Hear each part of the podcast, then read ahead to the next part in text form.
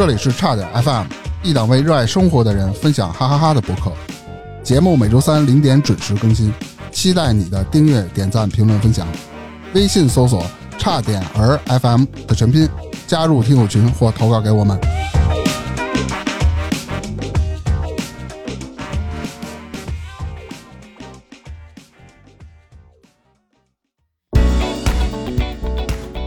大家好，我是大明。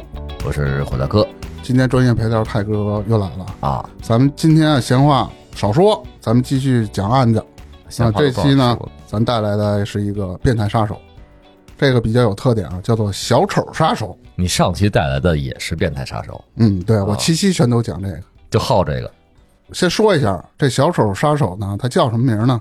他叫约翰·韦恩·盖西。嗯，小盖这哥们儿生于呢一九四二年的三月十七日，死于呢一九九四年的五月十日，哦，是一名美国连环杀手和强奸犯。嗯盖西啊，在这一九七二年呢到一九七八年之间，保守估计啊，至少性侵和谋杀了三十三名青少年，年龄呢由十四岁到二十一岁不等。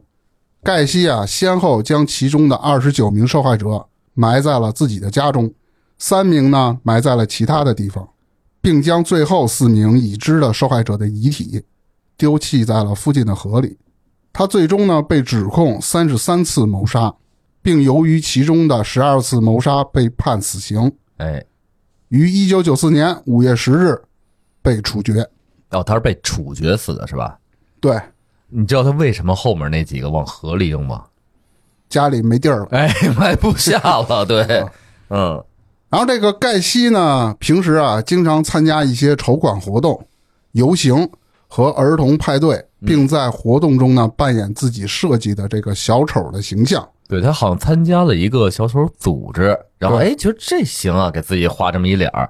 后来他说呀，好多人就没见过他真正是扮演小丑参加这些所谓的活动，但他他哦他老说，就我我扮演这形象，我去哪儿哪儿参加什么活动了，啊这个那个的，他老跟那唠叨。而且啊，他还给自个儿这个小丑取了一个名儿，叫做伯格。哦所以啊，犯案后啊，民众都称他为小丑杀手。哦，这么来的哈。那这个小丑这事儿啊，本来是一挺好的一个形象，逗孩子玩的嘛。他怎么怎么怎么就爱把自己打打扮成小丑呢？这这泰哥知道吗？这这些事儿啊，这个小丑啊，这个由由来呢，其实历史时间很长了。这个小丑作为表演艺术呢，已经有上千年的历史了。这个大概在公元前两千五百多年，埃及就有这个小丑表演。啊，中国出现小丑表演呢，是在一千八百多年前就有小丑表演的记录了。类似于咱们那个戏曲里那种丑角儿似的那种东西对是吧？但那时候还没有完整的戏曲啊。这件事儿的出名儿，应该在美国一八六九年的时候，然后呢有一个马戏团，这个团员呢表演失误了，嗯。失误以后呢，这老板呢比较不高兴，那结果呢就限制了他，但是呢他呢又有心报复，那就穿着特别夸张的衣服，嗯。然后那个化着特别乱七八糟的妆，冲出了更衣室，然后直接冲到场内，结果呢，因为过度的慌张啊，还摔了一跤，啊，那引起整个观众哄堂大笑。从那个时候开始，好多人在那儿喊，啊，观众在那儿喊喊小丑，结果就这个马戏团当中的小丑是这么由来的。哦，就这么着一炮而红了。哎，对，就是说，这美国在一八六九年的时候呢，开始有这种固定的称谓，就这么来的。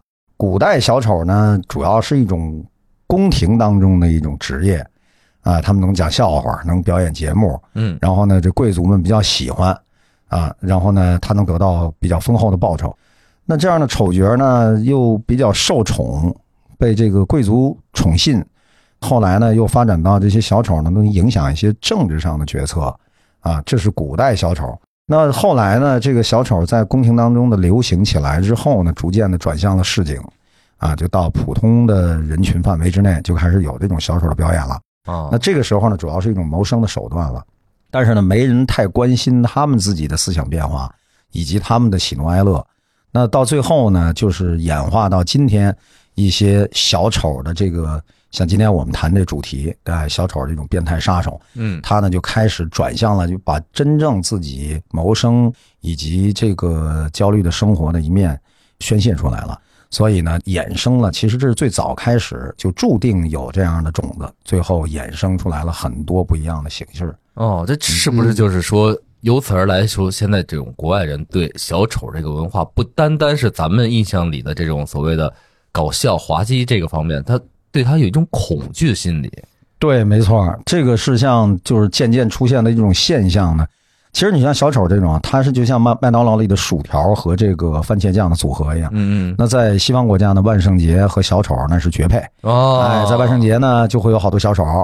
这个小丑的表演呢，又夸张，服装又艳丽，然后走到哪儿呢，都是人群关注的焦点。这个呢，也是比如说电影《小丑》这个节目，也是导致现在美国限制的特别严。哦，比如说穿着小丑服装进入影院，一九年公映那个小丑的那个电影的时候呢，是整个全美非常紧张，警察出来限制穿着这种服装和扮相进入到影院。其实，在大多数人群感觉里面，尤其是如临大敌，像有这种小丑电影宣发的时候，嗯啊，感觉比恐怖主义还要更吓人，因为它已经变成了社会一种群体的这种方式了。对，而且那种化化完妆之后，你真是他要犯个什么案，你连找都不好找人，面部识别都没用了。对呀、然后呢，这个里头啊，还有一个特别有意思的事儿，这是就被誉为啊，英国人誉为小丑之父的，他叫约瑟夫·格里马尔迪。他呢是最早创造这种悲情的表演的，悲情的这种小丑的，悲伤哦的小白脸的这种小丑，他是这个非常非常著名的大师。但是这个人呢，患有严重的精神分裂、抑郁症和狂躁症。他呢，在一八三七年五十九岁的时候，他也被誉为世界著名的艺术喜剧艺术大师。然后他五十九岁的时候去世，啊，这个人是最早开始采用，比如说白色的脸、夸张的这个形象，嗯啊，这都是我们今天要讲的主题里一些就是外在的表现形式当中的起源，哦，差不多就是这意思。刚才大哥提到麦当劳那个麦当劳形象卖猪肉，啊不是也是一个小丑造型吗？对吧？对，你想啊小丑那妆容啊，他作为娱乐，他笑么嘚儿的，他还行。对，这一哭那就是指不定变成什么样了。而且这个咱们今儿这个主题，这个小丑杀手，他那个化妆还跟别的小丑不一样，他嗯自个儿把那个妆啊，人家嘴角是圆的，是是喜庆的，他把那嘴角弄成尖的了，有点像那个蝙蝠侠里那个小丑那状态嗯啊。嗯，这么着，大明儿你再继续把这个话题拉回来啊，行对对咱继续讲讲这案子。泰哥说的非常好啊。那咱来回到这案件本身啊。先讲案子之前呢，咱们就得，哎，先聊一聊盖西的童年。嗯每一个变态杀手都有不一样的童年啊。先说啊，这盖西啊还是小孩的时候呢，这哥们儿就不是特爱运动胖，啊，而且身材啊相当的胖啊。跟你一样了呗，是吧？他以两个姐妹啊和母亲的关系呢比较亲密，但因他的父亲呢嗜酒如命，就这么说吧，就是一个酒腻子酒腻子酒鬼啊，嗯然后经常呢对他的妈妈和他打骂，还有家子好像都啊都得施暴，嗯，对，所以盖西啊从小呢就和他的父亲这个关系就不咋地啊。这盖西的父亲呢从小呢就有点看不起他呀，整天呢就对着他 PUA，就说什么你又笨又蠢，然后不夸张的说啊，只要看见他就不骂几句，不踹几脚啊，就浑身不自在。嗯，一般家里的孩子挨打啊，都得是当妈的护着，对吧？那盖西也不例外。那由此呢，也被他的父亲呢，经常的称作是什么呢？就是现在的说法，就娘娘腔。妈宝男，啊。嗯。对，而且他的父亲呢，混蛋到从小呢就对盖西说：“你就是长大了，你也是个同性恋。从小给他灌输这种心理，这是不是你开始说那三十三个所谓青少年都是男性吧？”对，我要没猜错的话，嗯。嗯。然后盖西九岁时呢，他父母的一个朋友开车呢带他出游，嗯。在这个出游的过程中啊，对他进行了性骚扰。啊，但是盖西呢，因为害怕事儿啊被父亲知道后打他，所以呢，他一直瞒着没有告诉他的父亲。他父母这朋友也挺神的，怎么对这胖小孩有这种心理呢？这我也觉得挺奇怪的，就这个啊不正常的家庭，周围交际朋友也都不太正常，对是吧？是吧？然后这盖西啊，他从小这身体就不是特别好啊，因为先天心脏的问题，所以呢，他不能参加任何的体育的运动，啊，经常呢被邻居家的孩子嘲笑和欺负。就是小时候咱们也都是有嘛，有有有有，小孩儿有的经常就被欺负嘛。对什么那种身体肥胖的呀，什么呃有点面上缺陷那种孩子，大家都会有这种呃嘲笑啊或这种欺负的这种状态。对，是啊。然后在四年级时呢，这盖西呀开始出现间歇性的晕厥，然后就昏了。对，还有一些盲肠炎等疾病呢，所以导致他经常要住院。啊，在十四岁到十八岁之间呢，总共算起来啊，嗯得有一年的时间都是在住院的。啊，但是他的父亲呢，不咋地啊，却怀疑这些病呢都是盖西故意装的。不求可怜，对，关注就这意思啊啊。甚至呢，在病房里啊，还指责自己的儿子。指责什么呀？就说你你装病。对你装病，你是不是要博同情啊？你其实没那么大病哦啊，你是逃避啊，等等的。哎，这个孩子呀，在童年时期形成的就是习得的这种情绪，其实对人的性格影响是非常非常大的嗯啊。所以说，基本上人呢，整个的性格形成呢，是受童年的影响啊，是巨大无比的。那中国人不有句老话吗？这个三岁，看老，哎，对，八岁看小，三岁看老，对。嗯那这个事儿呢，心理学上啊有一个理论叫冰山理论。这个冰山理论呢，你冰山大家都知道，就是很少的一部分在水面以上，其他的东西在水面以下。是按照心理学的讲法是这样：你浮在水面下面的部分被称为无意识，啊，占到了你大概整个性格部分的百分之九十。哦那么浮在水面上头的呢，称作意识。那这个呢，最多占了你百分之十左右。就是你表演出来这个人格，哎，就是你自己能够意识到的，嗯对。哦，那有很多事情，你说人有很多时候他的表现行为为什么会和他设定的或者你看到的不一样呢？那就是无意识状态的。我们看着现在这个，就是说我们自己的这种意识可以被察觉的部分，那就是刚才我们说的意识部分，就是冰山上头的。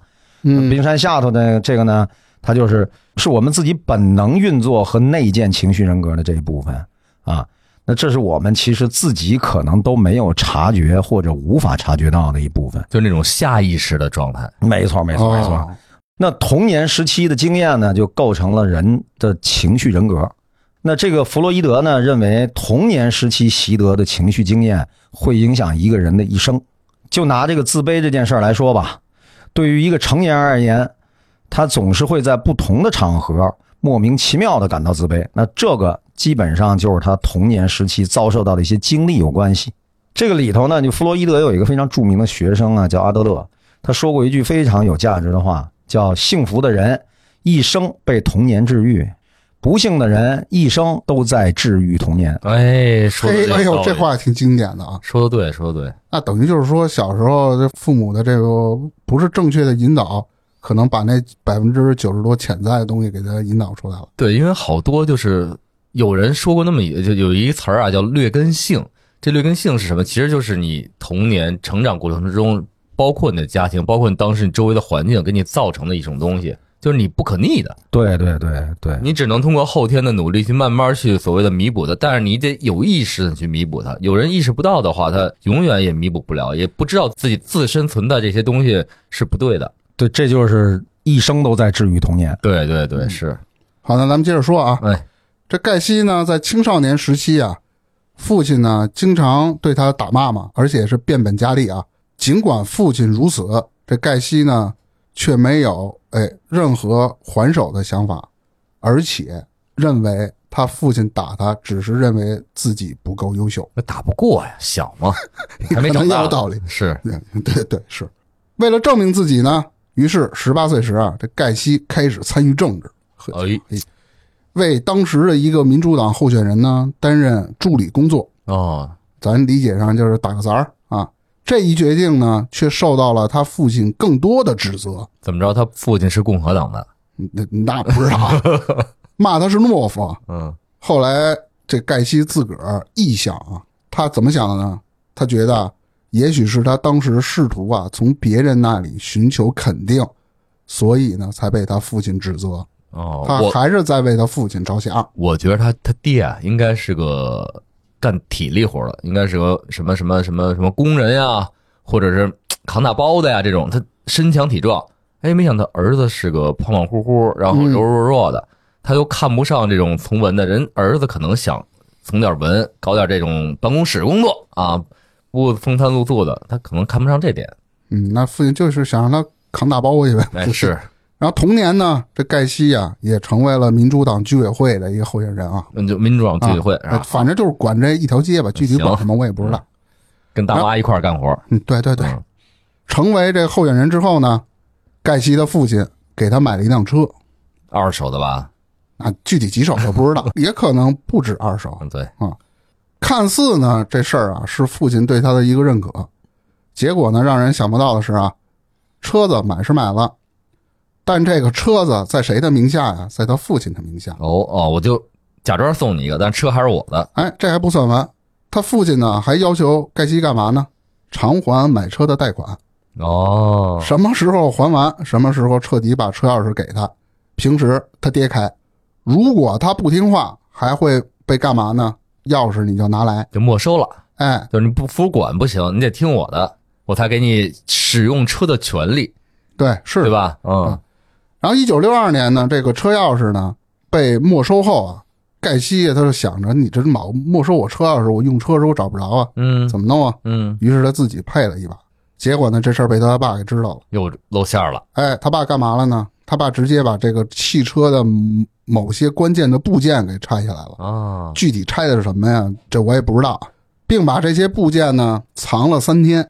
盖西知道这件事儿了以后呢，就一气之下开车前往了拉斯维加斯。嗯在那里呢，他先是找了一份这个救护车服务的工作，后来呢又转岗了，转到哪儿去了？转到停尸房了。嗯你听这些地儿啊，你等会儿啊，我先插个嘴啊。刚才你一气之下，这一下把中间啊好多小细节忽略了。他干嘛了？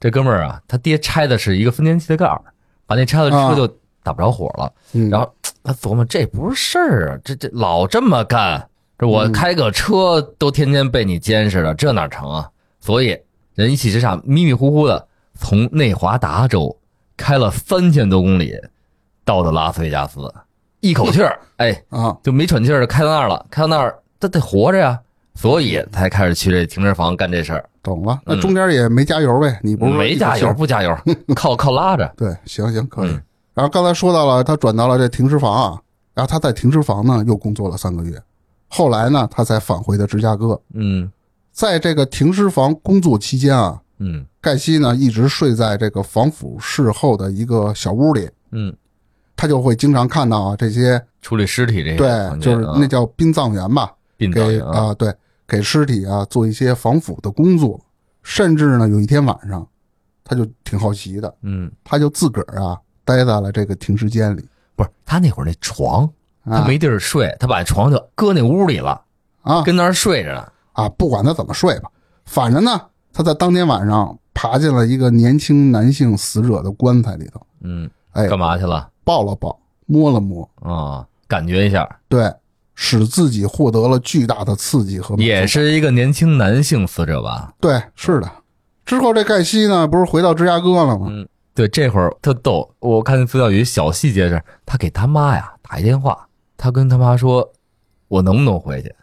征求同意之后，哎，他悄摸的又开始回去，啊，丧不大眼的就回去了。好像也是因为他爸爸。对啊，他不敢回去啊。尽管这高中呢没毕业，但这盖西回家后呢，就奋发图强，进入了西北商学院学习，嗯并于一九六三年毕业了还。毕业后呢，盖西进入了一家鞋业公司，担任一个实习管理的职位。然后公司呢，在一九六四年啊，把盖西调到了伊利诺伊州斯普林菲尔德工作。呵，真绕嘴。最开始啊，从一个销售员逐步晋升到了部门的经理。当年的三月份啊，他和他部门的同事玛丽莲·迈尔斯订婚了。还有下回梦露呢。嗯九个月后啊，结婚。这盖西的媳妇儿的父亲呢，也就是老丈杆子，嗯哎，之后在爱荷华州的滑铁卢购买了三间肯德基。我觉得不是那也打仗那滑铁卢哈。嗯，那不是不是。同时呢，他也就住进了他媳妇儿的父母家，咱叫中国叫入赘了，对嗯赘婿。在华裔炉时啊，这盖西加入了当地的这个青年商会的地方分会。你看，他就好这个，对，就好这个，就走啊这条。你说人走一条，你干嘛要恶意的阻止他呢？他爹还不愿意让他干这个，但是人就好这个哈他不是担任这个肯德基餐厅经理的工作吗？嗯因为这三家店都是他的，啊，不是他老干干子的，对，对他给人打工，他得干活啊，是是。是每天都得工作十二到十四个小时。对，你想猪八戒入赘高老庄的时候，他也得扛水啊，对吧？刨出这个十四个小时以外呢，这大哥还抽出时间啊，定期为这个青年商会工作，其中在几个筹款项目中有不俗的表现。不怎么睡觉，感觉对，就是每。天工作那么长时间，他还有时间去给这个商会去工作，对，有可能人不想跟家待着。人可能自卷自卷王。于是啊，在一九六七年，他被评为了优秀的滑铁卢青年商会副会长。你你看看，嗯，这就到副会长了。升得够快的。之后不久，同年他便进入了滑铁卢青年商会的董事会工作。哎你瞅瞅，商业奇才、政治奇才，对，让他爹耽误了我觉得就是他舍得拼，舍得卷啊。啊，就玩命呗。嗯之后的盖西的媳妇儿生下了两个孩子。这盖西的父亲在一九六七年来看望他的时候，终于说了一句话：“说儿子，是我看错你了。就亲口承认了。”对，亲口承认。我觉得这样，这盖西长大了，父亲老了，他怕这儿子揍他。或者怕不养他。哎，嗯，是，现在有钱了嘛，有好好好老站杆子是吧？在家儿子越来越壮，我这越来越不行了，害怕了。可能有这方面原因。然而啊，这段看似完美的生活也有着不为人知的阴暗面。嗯，这盖西呢，被深深卷入了大量的卖淫、色情、毒品、换妻的活动，哎呦，谁卷的他这事儿啊？玩的可花了。啊，据说啊，他还在他的地下室开了一个俱乐部，嗯嗯嗯允许员工在里面喝酒、玩桌球。虽然他的餐馆啊雇佣了许多的少男少女，嗯可他呀只以男性员工来往。嗯，啊，就我这俱乐部只给男性的少男玩儿啊，那对对对，啊，当盖西啊对这些男性员工进行性挑逗前啊，会先干嘛呀？让他们先喝点酒。如果呀被这些少少年吧发现或者觉得别有用心，这哥们儿就会打圆场说说反正那意思开玩笑，认什么真啊？别认真啊！斗个鸡，然后不干了谁呀、啊？没没有，他就打圆场就完了呗。那毕竟给他打工呢，他能怎么办啊？然后这哥们儿在正式谋杀前啊，就不太老实啊。在一九六七年的八月呢，盖西啊第一次性侵了一位十五岁的少年。这个少年呢是盖西所在青年商会一位员工的儿子，嗯嗯，商会员工的儿子哈，对，名叫什么呢？福尔西斯，福尔西斯，福尔摩斯，就差一个字儿。而这盖西怎么着了呢？他把这少年呀、引诱到他家以后呢，干嘛来着呢？就说你得喝点酒，就开始劝嘛。酒是好东西，粮食精，越喝越年轻，对，反正说不喝酒你也不爷们儿之类的，反正是这意思。啊，说的真对一边喝酒呢，嘿，说我给你放个电影呗，啊放的什么电影呢？小电影。一边看呢，一边诱导，最终说服了这个福尔西斯干嘛呢？给他的下面嗯一下。啊，在接下来的几个月呢，又有其他几个青年呢遭到了同样的性侵，其中一个呢，先是被盖西鼓励跟他妻子嗯一下，啊，然后媳妇儿干这事儿啊，干啊，啊啊以此为要挟，哎，再给他缩了缩了。啊！就你嗯了他，你也得嗯了啊，嗯，然后不少青少年呢被欺骗，都以为是什么呢？以为盖西啊是在开展以科研为目的的同性恋试验，那是不是他自个儿说的呀？这对，是，骗小孩嘛，嗯，并在实验后呢给这些小孩呢每人五十美元的报酬。嚯，实验经费对吧？对对，啊，美国小孩真天真呐，在一九六八年的三月啊，这福尔西斯呢把遭到性侵的这个事儿告诉了他的老父亲。那么老福尔西斯一听，那直接炸毛了呀，嗯，怎么没叫我去？然后立即呢将此事怎么着呢？就通知了警方嘛。那警方就报就叫报警吧，咱这儿哎啊，好嘞，然后这警方呢就找到盖西的，得调查取证啊。嗯结果盖西一听就急眼了呀，嗯，解释说：“给钱了呀，你这这不是漏了吗？嗯嗯，我什么身份？我搞这事儿啊？还有王法吗？是，对啊，还有法律吗？嗯你他妈这是诽谤啊，赤裸裸的污蔑！嗯压根儿呢，这哥们儿就不承认做过这些事儿。大哥呢也不知道咋想的，为了假装清白呢，强烈要求警方使用测谎仪测试。啊，他自个儿要求你测测我，对，嘿，结果呢，他以为他这一咋呼呢，警察就可能考虑到他的身份，就或者。他哎就要自证清白这个劲儿，哎，就是说会认为他说的是真的。结果嘿，警察也特别给他面子，立马就对，立马就批准了测谎嗯。结果表明啊，盖西这人啊一句实话没有。哦，全是胡编的，是吗？对，面对这测谎的结果呀、这盖西啊还在负隅顽抗啊，狡辩自己说我从来没有干过那些事儿，并坚称对他的指控呢是出于政治动机，为什么呀？因为这个福尔西斯的老父亲啊嗯，曾反对哦提名盖西在任命爱荷华青年商会会长。哦，等于他们俩一块儿工作的地儿，说你对我这有内部迫害，对你嫁祸我，啊谁迫害你拿自个儿儿子清白当当由由头啊？然后几个青年商会的同乡认为盖西说的是可信的，这就比较奇怪。那不是人家。就是刚才大哥说那个冰山上那一面人表现特好，天天的玩命工作，哦然后给这商会带来很多利益，是吧？嗯，哎，所以说，只有发生在你身上，你才能看到这个人具体能干出点什么出格的事儿，但别人是看不到的。而且这老哥几个团结起来还支持他。哎，那肯定的呀。然而，在一九六八年的五月十日呢，盖西仍然被起诉，等待庭审。因为他的测谎仪都是假的嘛。对啊，嗯，然后盖西一看，这怎么都不行啊，然后还得被起诉，他就琢磨啊，你这抓住我小辫子，你就不放手是吧？嗯于是，盖西花重金嗯，三百美元300说服啊，三千不少3000多块钱不嗯说服他手下一个年仅十八岁的员工，这员工叫什么呢？叫罗素。罗素。告诉他，不管你用什么办法，目的呢就是阻止这福尔西斯出庭作证。你给我打他一顿。嗯罗素这一听，嘿，这事儿简单呀，我这给他腿打折了，不就结了吗？于是呢，这罗素啊就找到了这福尔西斯，嗯说啊，就是嘿，我这儿有一挣钱的事儿，这儿不方便说，嗯你跟我到这边聊聊怎么着卖红酒？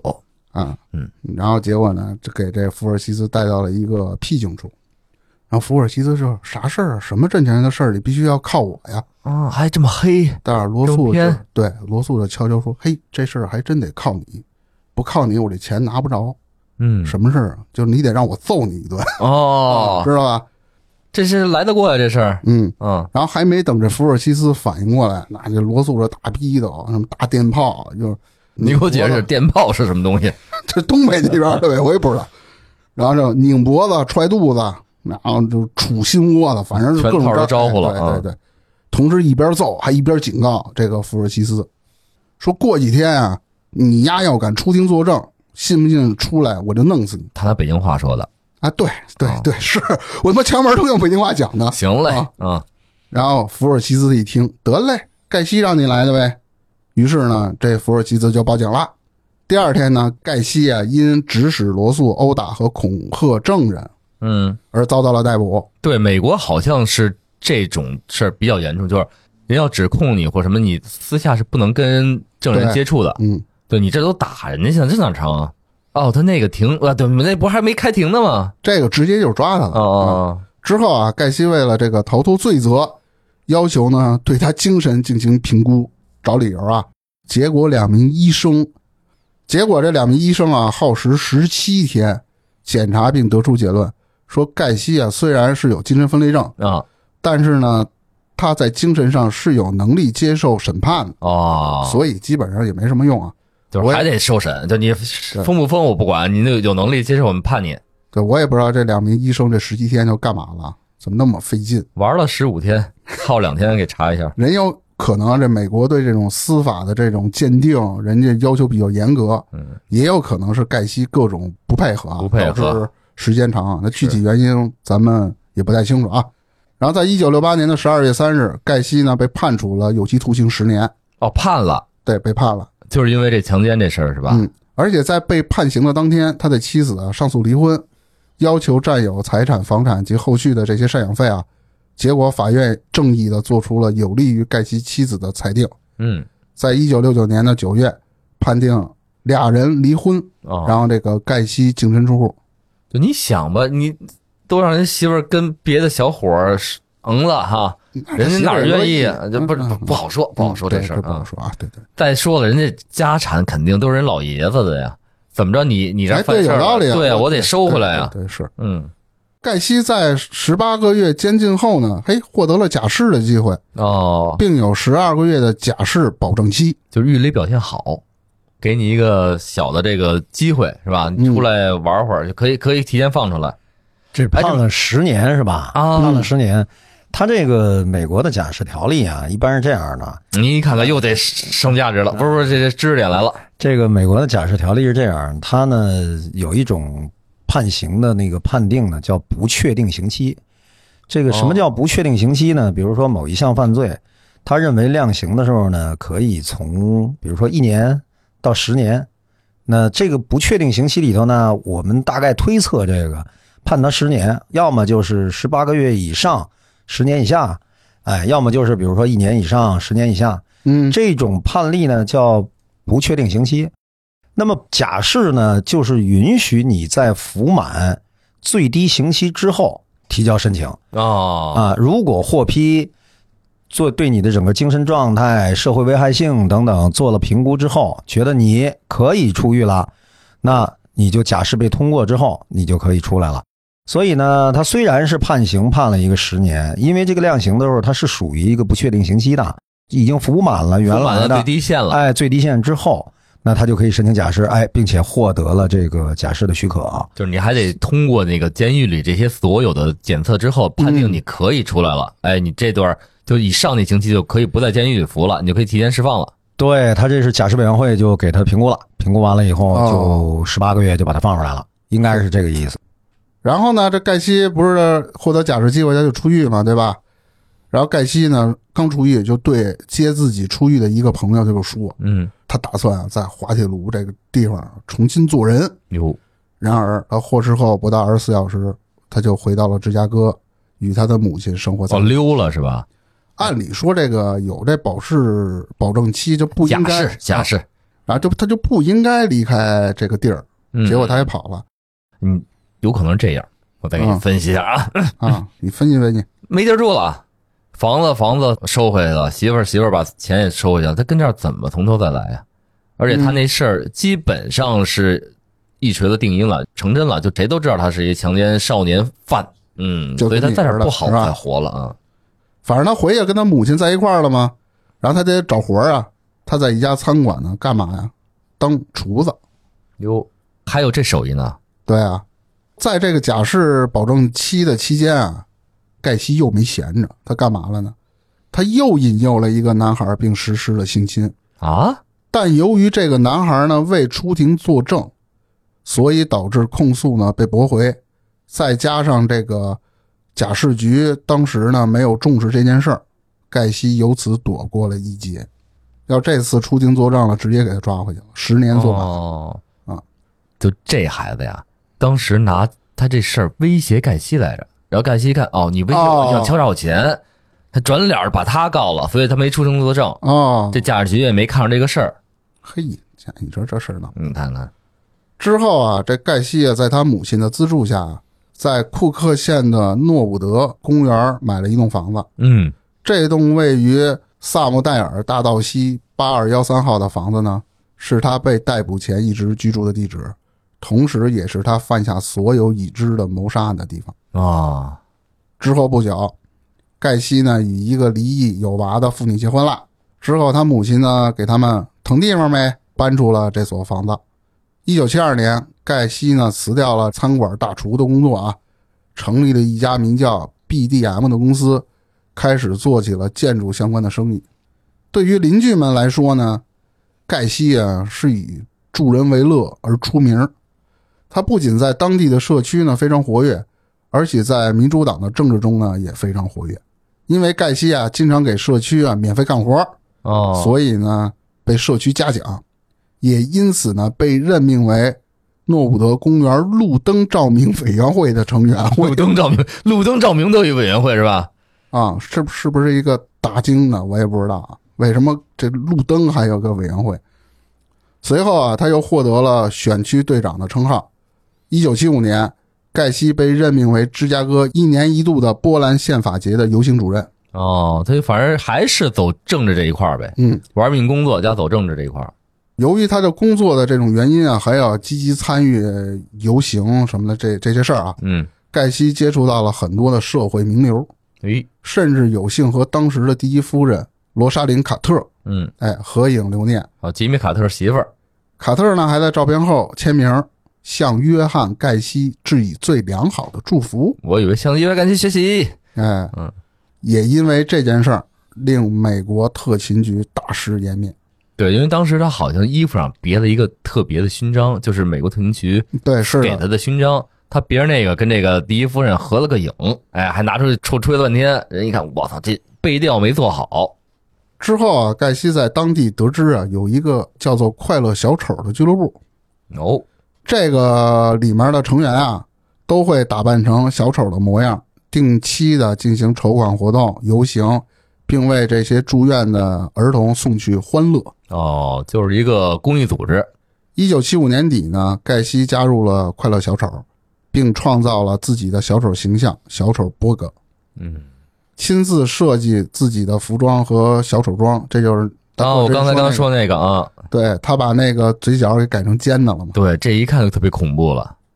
一九七二年的一月二日啊，盖西在芝加哥灰狗巴士总站搭讪了一名叫做麦克伊的十五岁少年。又是十五岁的，嘿，老是对，小孩下手，这是什么人就你这种呗啊？对，啊，说是以带他观光为由，结果呢，当晚便将这麦克伊啊带回了自个儿的家，就是美国那种沙发对沙发旅客哈，就是沙发客，沙发客，嗯，对，并承诺啊说第二天，哎，别着急，我肯定给你送到车站，你误不了车。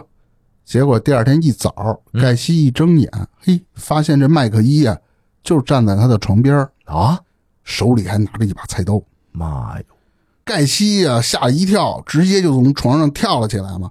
嗯，结果这个他一跳起来，这麦克伊也被他吓着了，睡得好好的，突然蹭一下睡得好好，人拿把刀站在旁边呢，对啊，然后阴差阳错的呢，就用这这把刀啊割伤了这个盖西的胳膊。哦，盖西呢就由此认定，操，这个少年就是杀我。我就没对他干嘛，他干嘛杀我呀？对啊，那谁知道他干没干啥？于是呢就开始反击啊。然后这盖西呢先是抢过了菜刀，然后就一套马保国五连鞭，反正那意思嘛。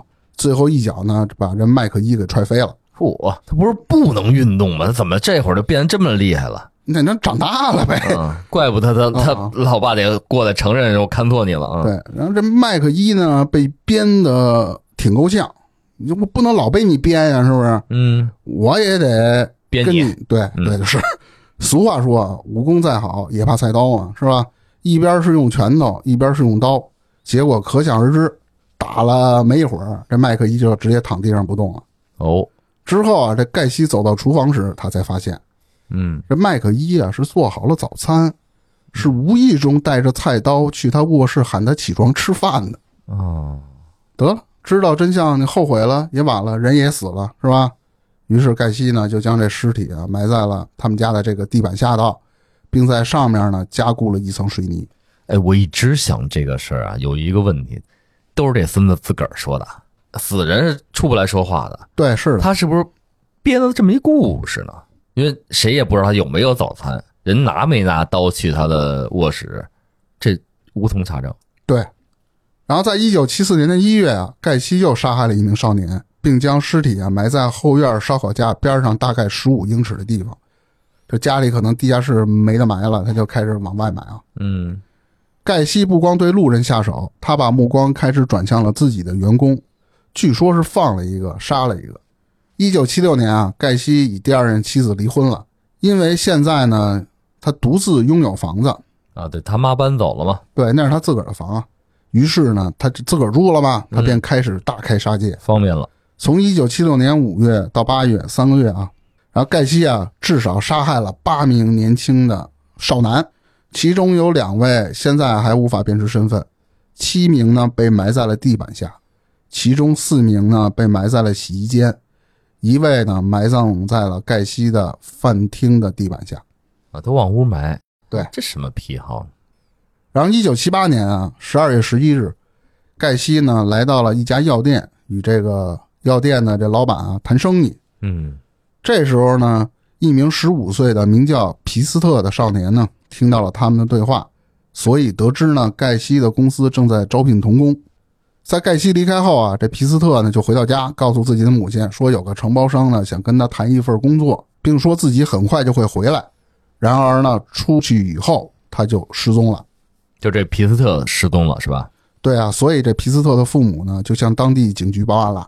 警方呢从这药店老板那里了解到，原来有盖西这么一个人，而且是极有可能就是皮斯特所说的承包商，因为他跟他妈说的嘛。那他甩一话走的。当警方调查这个盖西时啊，盖西否认说我跟这个皮斯特谈过话，嗯同时呢他谎称啊他叔叔过世了，所以呢得晚些再去警局配合调查。哦，结果第二天凌晨三点半，盖西全身都是泥巴，就来到了警局，浑身是泥。声称呢自个儿遇上了车祸，嗯并否认呢他和皮斯特的这个失踪案有关。嗯，他真去了，人家给他打电话说你来调查一下，说对说我叔叔有我这儿去世了，我得办这丧事儿去啊，指不定干嘛。啊。然后也否认呢说曾经提供份工作给这个皮斯特。他这么说，警方也不傻。从种种关系和迹象来看呢，这事儿绝逼和这盖西有关系。所以呢，这警察就调出了盖西的档案进行调查。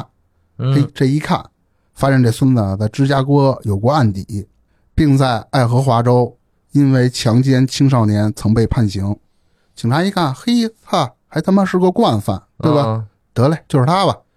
于是啊，警方在申请了这个搜查令之后，对这个盖西的房屋进行了搜查，发现了一些嫌疑的物品啊，哦，一个刻有 JAS 的1975年的高中毕业纪念届，哦，不同的驾驶执照、手铐、针筒，很多关于男同性恋的这个书籍，嗯还有恋童相关的一些物品、少年的服装、一把六毫米口径的发令枪和皮斯特做工作药店的这个收据。啊，就证明他去过那药店。警方呢就决定派出两个小组去跟踪。第二天呢，调查者们接到了一通电话，得知另一位曾是盖西雇员的尸体在前一年的伊利诺伊州的河中被发现。等于说，警察查这个案子的时候，他就查不同的州嘛。嗯嗯然后呢，得知了，其实他在一年前他已经杀过人了，人那个尸体已经被确认了。被找着了。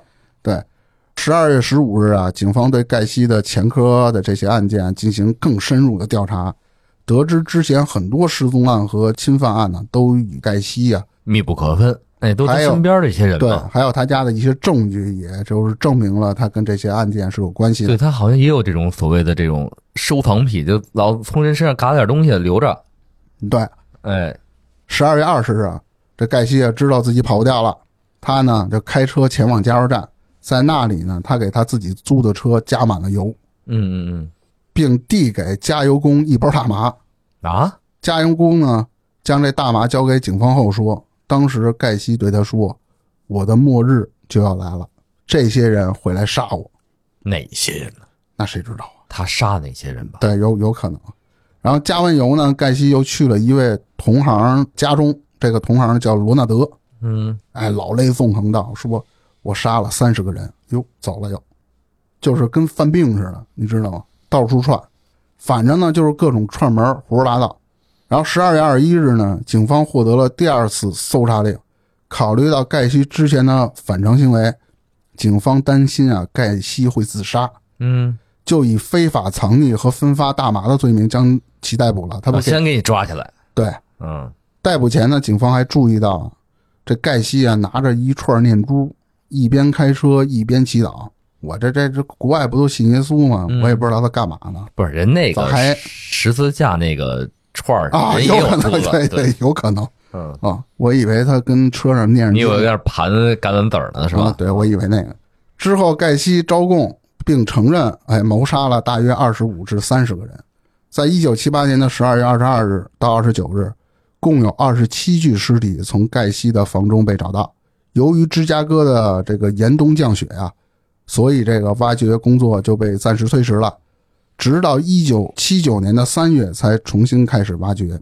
三月九日，第二十八个受害者的尸体在一个靠近后院烧烤架的坑里被发现了，就是我之前说的那个，他在埋的那受害啊，者埋外边那个。对，然后一个星期后的三月十六日，另一名受害者的遗骸被发现埋在了饭厅的地板下。也是刚才说那个，对，另外的三具遗体啊，在一九七八年六月到十二月之间，相继在河里就被发现了，啊，也被证实是盖西的受害者。一九八零年的二月六日啊，盖西被带到了审判庭上，受到了三十三个谋杀指控。在一九九四年的五月九日上午，盖西呢被执行死刑。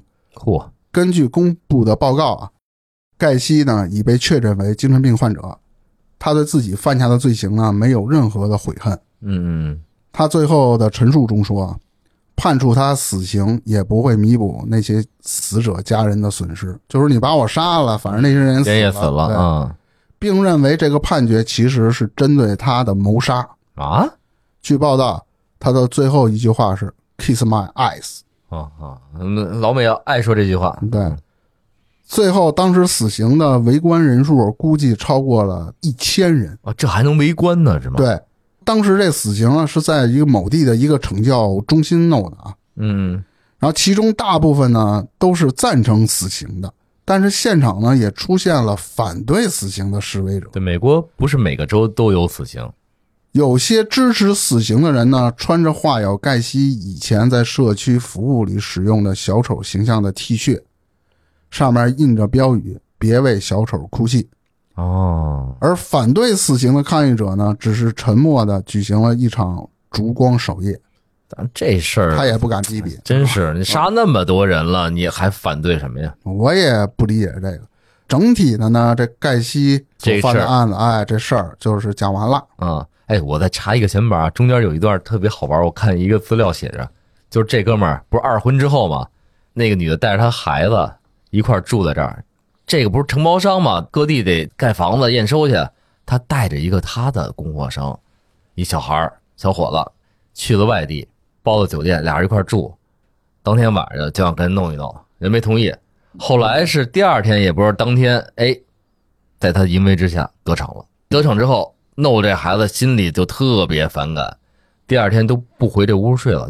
那事儿一天完不了啊，第二天还得住。那我我宁可在沙滩上住一宿，我也不回去住去。啊就这么着将就了两三天，等他回到他们家了，然后这孩子开着大卡车，哎，我不知道是不是大卡车、大货车什么的，哇，开着车就到他们家门口了，进院就把这盖西叫出来了，当着他媳妇儿和他新丈母娘的面，呃胖揍了一顿。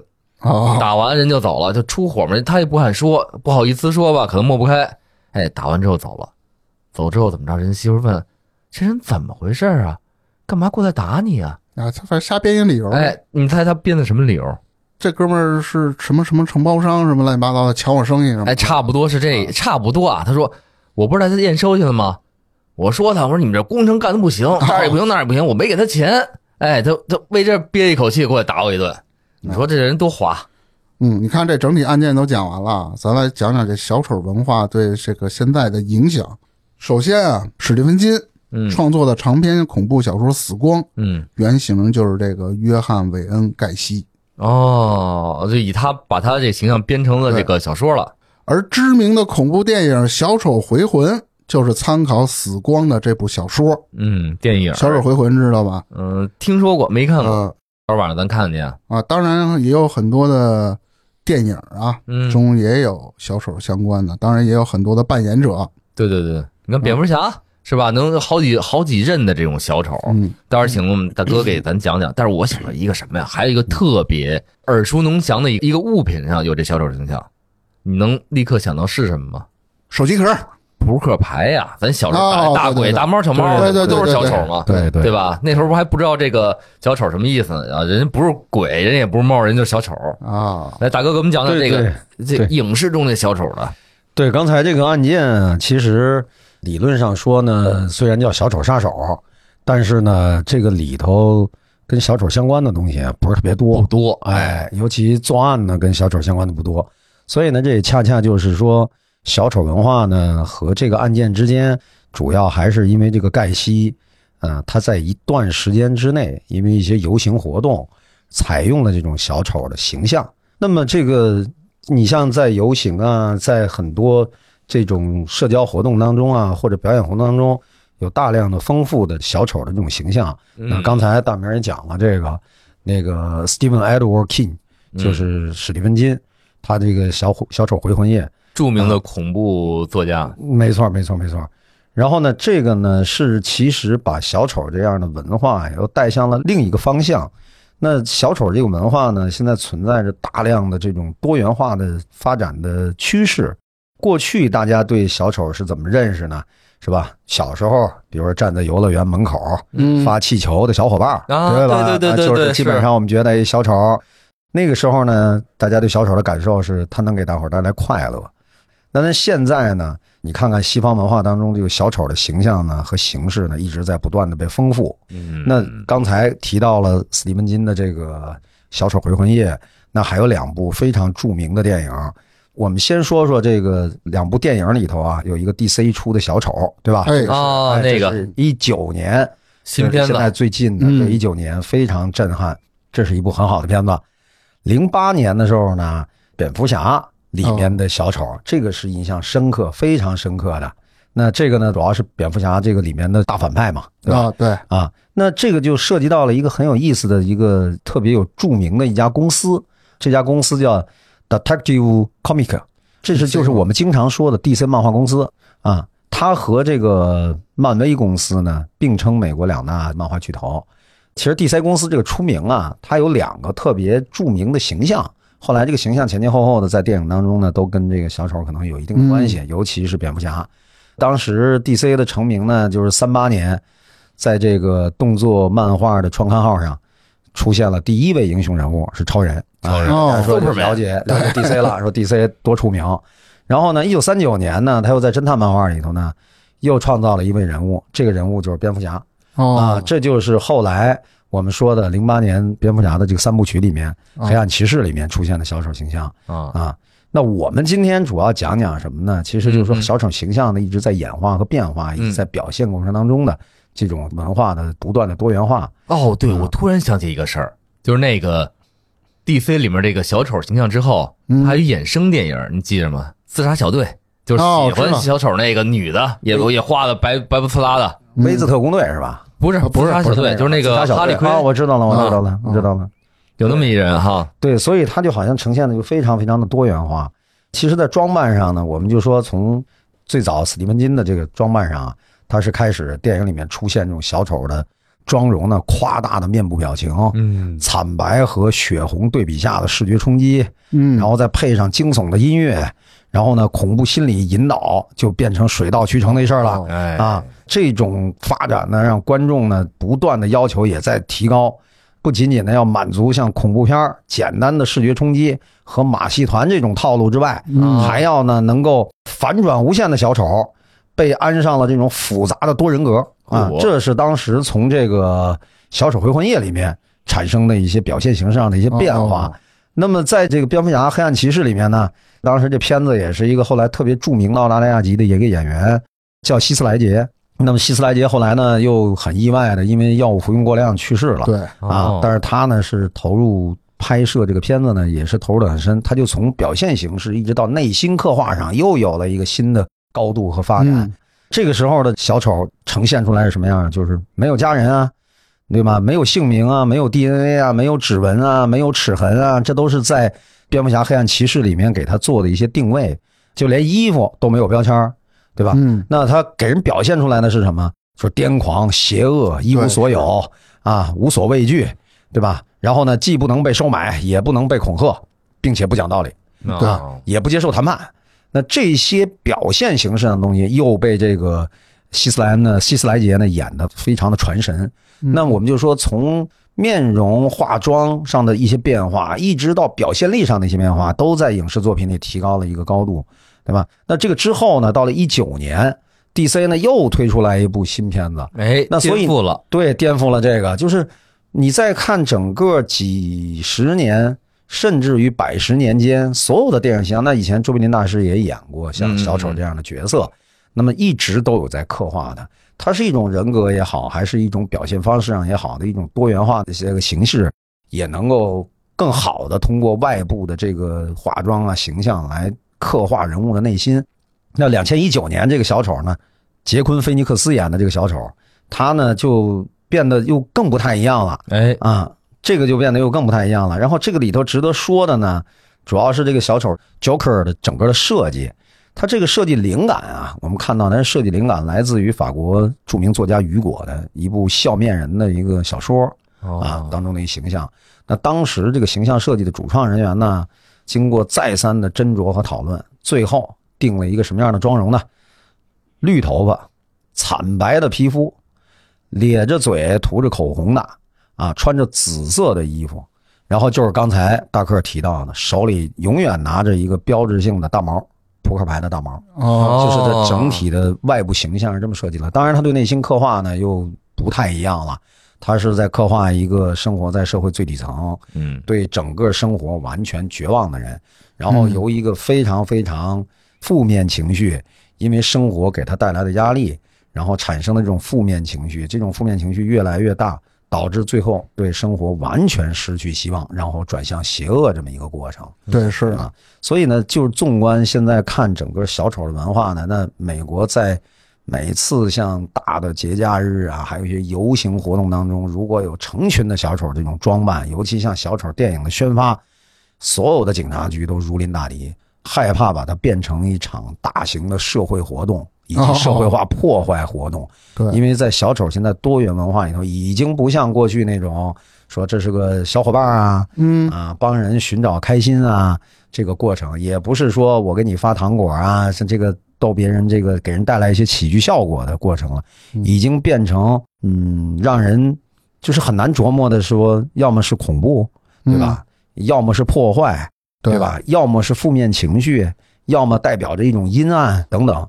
这个不光是影视作品在推波助澜，然后参与到社会活动当中的大多数喜欢小丑形象的人，也在把这种文化推波助澜。所以呢，它还是整个的文化丰满性还是挺大的。而且你发现没有，就随着这时间的慢慢的推演之后，这些小丑的内涵也发生变化。是从第一个，比如杰克尼克尔森扮演的那个小丑，到最后的这个小丑，嗯完全颠覆了，他不是原来那个概念了，创造一新的小丑，但是让这个恐怖越来越加重。让心理不断不断丰富，就人的这个原来的那种那种恐怖也在，但是新的恐怖又带给你了，比如压力啊也好，社会的这种底层人的这种怨恨也对，好，是的，对，其实你说从形象来讲，就我们经常看各种各样的电影演员啊，演很多东西，很多角色。一呢，他的形象太容易被固定下来，而且呢，比如说跟人相关的，比如说你说施瓦辛格是一个样子，嗯。对，史泰龙是个样子，那他的这种表现呢，和他最终表现的这个要表达的这种表现方式呢，它之间啊绑定的太紧。嗯，但是小丑这种形象呢，它是经过妆容化、经过完整化妆的。这种完整化妆呢，很容易被抽象化，呃，嗯被抽象化，被这个化妆形式所定位。然后呢，这种化妆形式的定位呢，就不用去考虑选演员的时候，你说我要选哪位大牌来演，对吧？对那是要考虑他长的样子啊，然后这个面部赋予的表现力啊等等。现在呢，反而是说他整个情绪的表现可能更重要。嗯，然后呢，他更容易被化妆，以及对应到电影要宣泄一种什么样的情绪，更容易对应好。所以呢，这样它的变化就又很大了，它可调整的变化空间特别大，是对吧？所以呢，就容易被刻画。那现在我看，大多数的这个国际范围之内的影迷又特别期待 DC 是不是再出一部小丑，对吧？在这一九年之后的小丑上，是不是再能酝酿一部？那到时候我们拭拭目以待。啊！对哎，看看他又要表达一种什么样的主题。对对对对我，觉得那 DC 那个就是一九年那个再拍第二部就挺牛逼的了，我觉得、嗯，那个挺黑暗的，然后挺难，我觉得很难也说不好，说不好。之前那个零八年那黑暗骑士还说呢，不可能让人再被超越。是吗？结果我觉得这部其实有超越他的，对对，有有是是不一样，因为为这个这部被探讨的最多，就是他的这个变化也好，对社会这种反应也好，各种人有有人赞同他这么改，但也有人不赞同，还希望小丑是原来的小丑，对嗯对吧？这个你看前面泰哥说话少，这都留在后面，把变态杀人的事件聊成了一期影评，挺棒的，哎，挺好的，以后咱都这么，干。对，哎，以后咱就这么干。等泰哥攒底，嗯，好好，行，那时间我看也差不多了，然后也非常感谢泰哥又参与我们的录制啊，嗯嗯。咱们就今儿就聊到这儿吧。嗯，，聊到这儿吧，啊，拜拜。拜拜。拜拜